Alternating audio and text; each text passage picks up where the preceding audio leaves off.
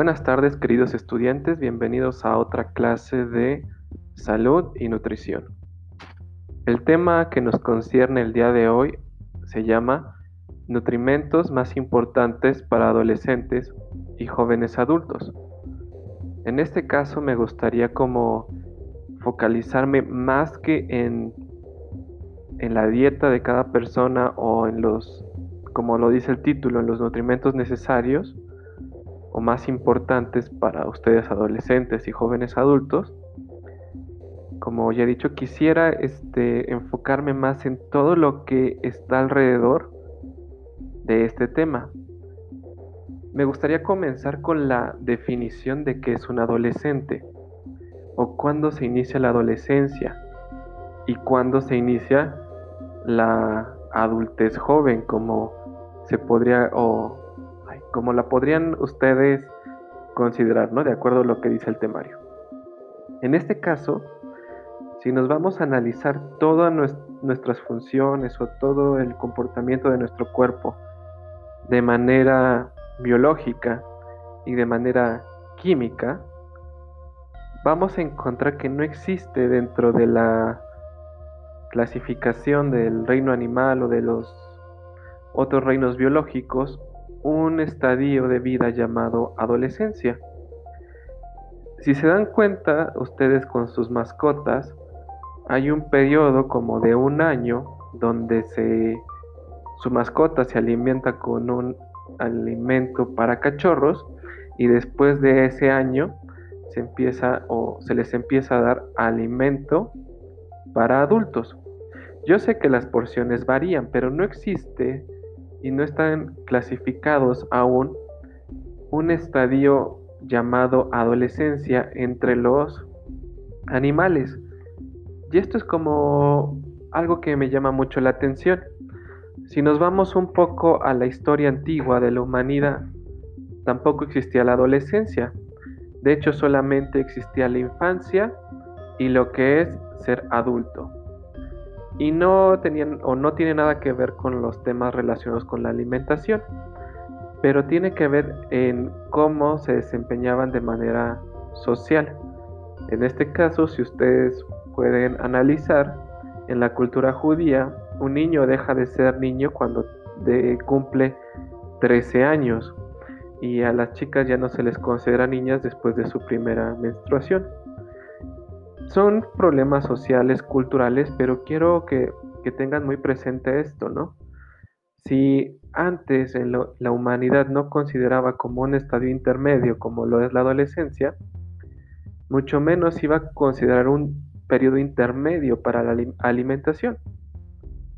Aunque como se ha demostrado recientemente, de acuerdo a cada estadio de vida del ser humano, la alimentación debe ser variada en este caso, la alimentación no puede ser la misma. Y como ustedes verán en el documento que les voy a anexar, la alimentación tiene que adecuarse de acuerdo a la edad y de acuerdo al estilo de vida de cada persona e incluso a la disponibilidad de alimento. Entonces, poniendo como dentro de la o poniendo en la mesa que no existe un estadio como la adolescencia y mucho menos como un joven adulto, me gustaría que reflexionaran esto, ¿no? ¿Qué es lo que hace o qué es lo que interviene para definir las dietas de cada persona, ¿no?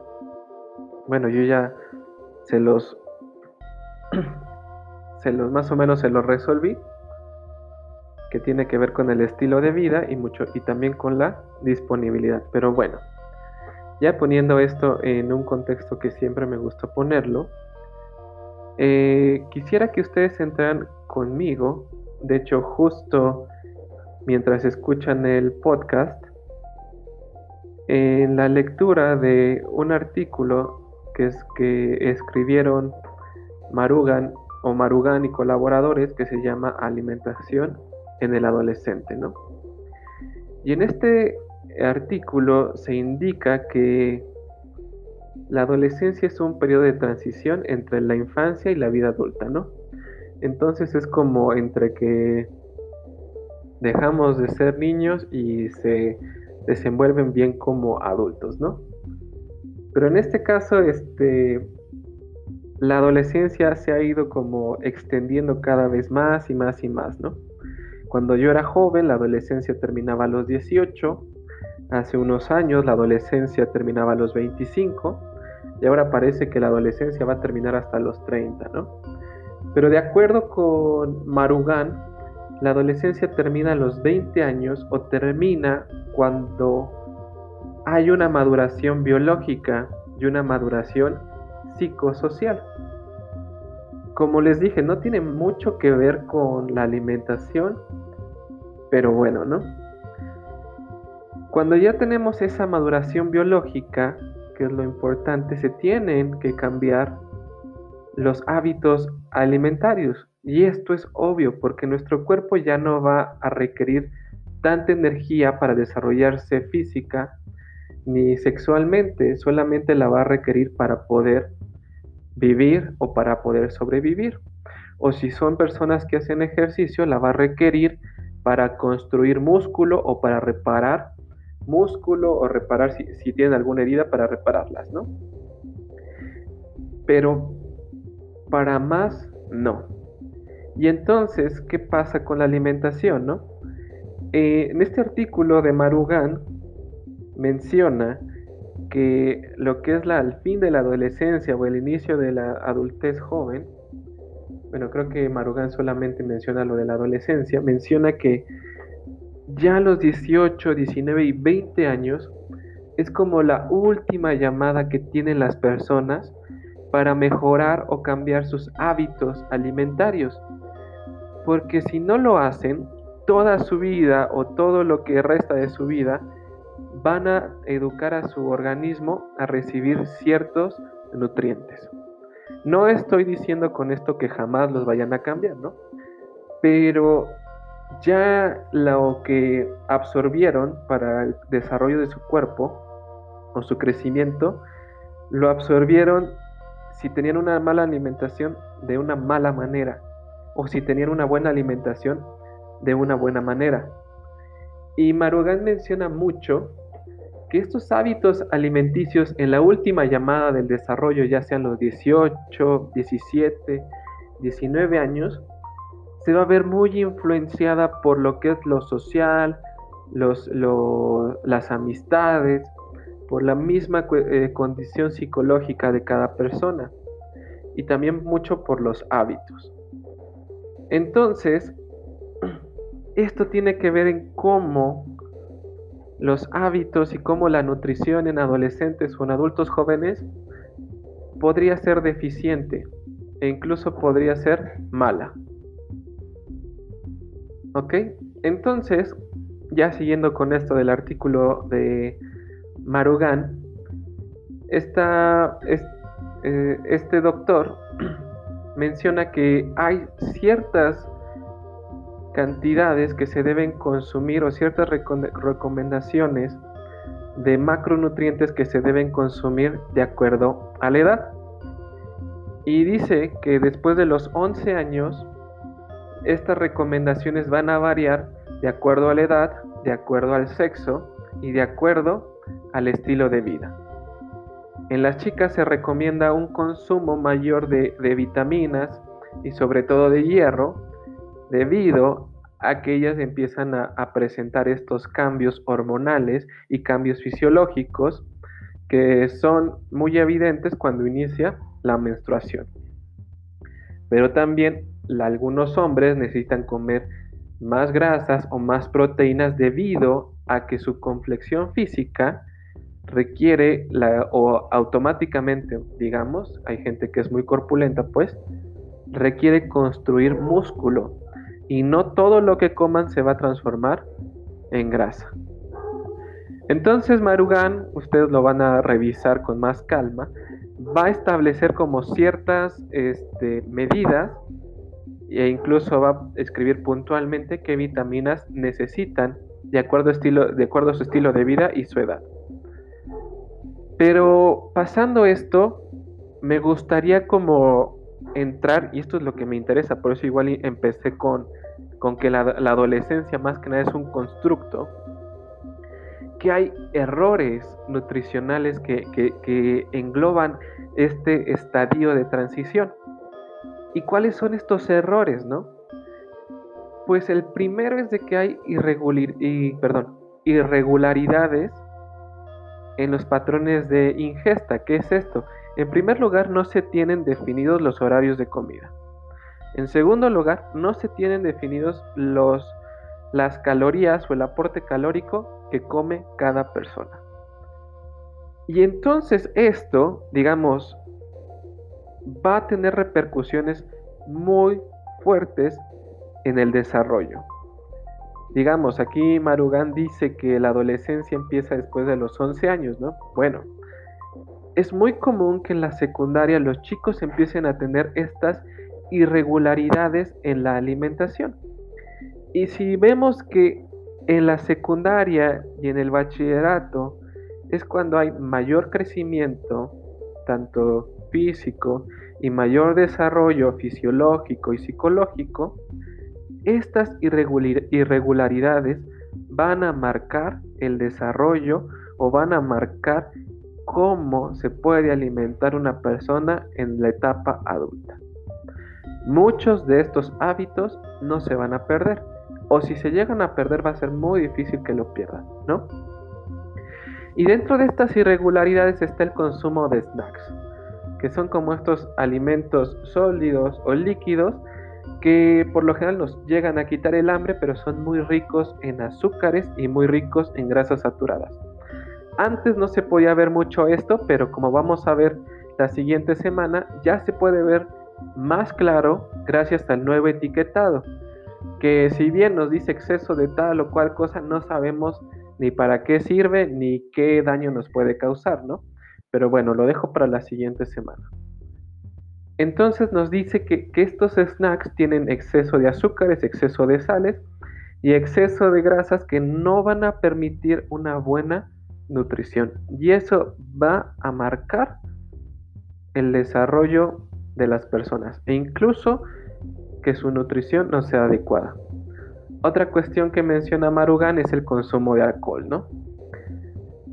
Pues obviamente el alcohol no es eh, algo que no cause daño, en verdad causa muchísimo daño y causa y afecta, bueno, causa daños y causa desequilibrios en las dietas de las personas. Entonces, que se inicie o se, o se haya tenido ya un desarrollo, perdón, que se inicie o que se tenga un hábito de consumo de alcohol o de tabaquismo o de otras drogas dentro de la adolescencia, va a menguar, uno, el desarrollo y va a menguar, dos, la nutrición de cada persona. No esto, las consecuencias del alcohol y estas cosas no son gratuitas. Y también estas dietas nuevas que están saliendo de la dieta verde, del keto, de la pura dieta vegetariana, si no se hacen bajo la observación o vigilancia de alguien especializado, son muy dañinas. Deben de tener mucho cuidado e incluso también con estas dietas restrictivas que de la nada ustedes se inventan o se inventan sus tías o sus tíos, que les dicen que no coman pan si quieren adelgazar o que no tomen refresco si quieren adelgazar. Bueno, todo tiene un porqué. Y un especialista en salud y sobre todo un especialista en nutrición les puede indicar cómo ir disminuyendo el consumo de estas sustancias o estos alimentos, ¿no? Porque no es algo que puedan hacer o se deba hacer de un día para otro. Esto les traería más consecuencias malas que beneficios. Todo debe ser de manera pensada, de manera vigilada y gradual. ¿Sale? Entonces, hasta aquí, pues son como los dos puntos importantes del, del artículo que ustedes van a estar leyendo. Y menciona también que si son deportistas, pues obviamente deben comer más y sobre todo comer de manera adecuada. Pero si comieran ustedes mal y, o hicieran mucho deporte o, o se mataran en el gimnasio comiendo mal, ustedes pueden tener como ciertas este, consecuencias como, como tener un déficit nutricional porque están comiendo mal y, todavía requieren un, un, exceso de calorías o un exceso de macronutrientes que no le están dando a su cuerpo, ustedes pueden tener un desorden alimentario, bueno, perdón, un déficit nutricional y que los va a llevar por consiguiente a que sigan teniendo un desorden alimentario. También menciona este problema, bueno, no es tanto problema, bueno, para algunos, pero esta situación del embarazo adolescente, donde las mujeres que, que quizá no tengan como la confianza para mencionar que están embarazadas, o muchas cuestiones que puedan estar dentro de esa situación delicada, lo oculten y también no consuman los nutrientes necesarios. Entonces, pueden ocultar un embarazo durante incluso seis meses y lo que van a provocar es que el bebé no tenga un buen desarrollo nutrimental, que nazca con bajo peso, que pueda morir, o sea, un montón de cosas, ¿no? Y que tanto son este, malas para la madre, tanto malas como el hijo. O sea, esto no es como una cuestión de cómete lo que sea, ¿no?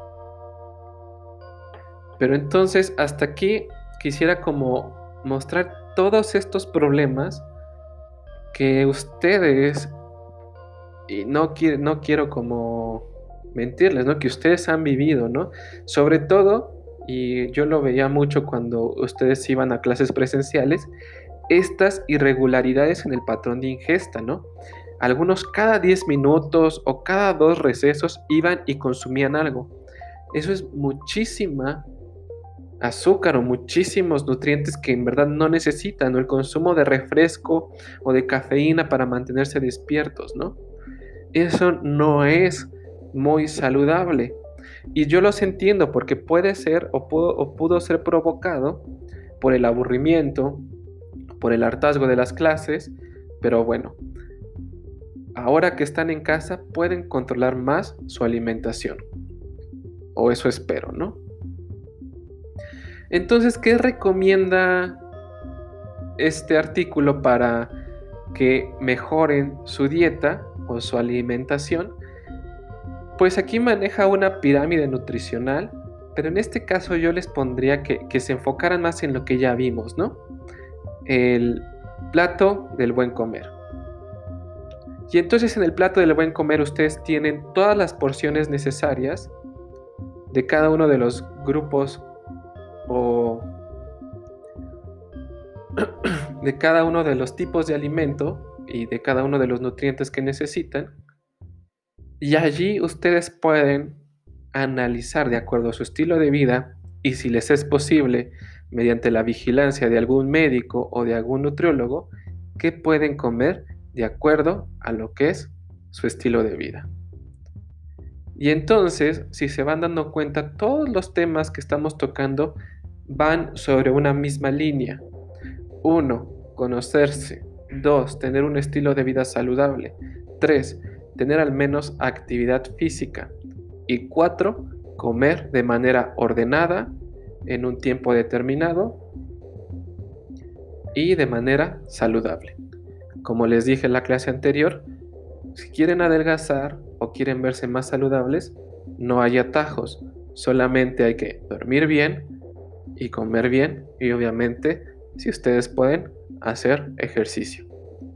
Por mi parte sería todo, espero esta clase les haya gustado y no tiene bueno, no tendría mayor beneficio si ustedes no leen el artículo. Así que les recomiendo que lean el artículo que les he compartido. Sin más, nos vemos la próxima semana y estamos en contacto.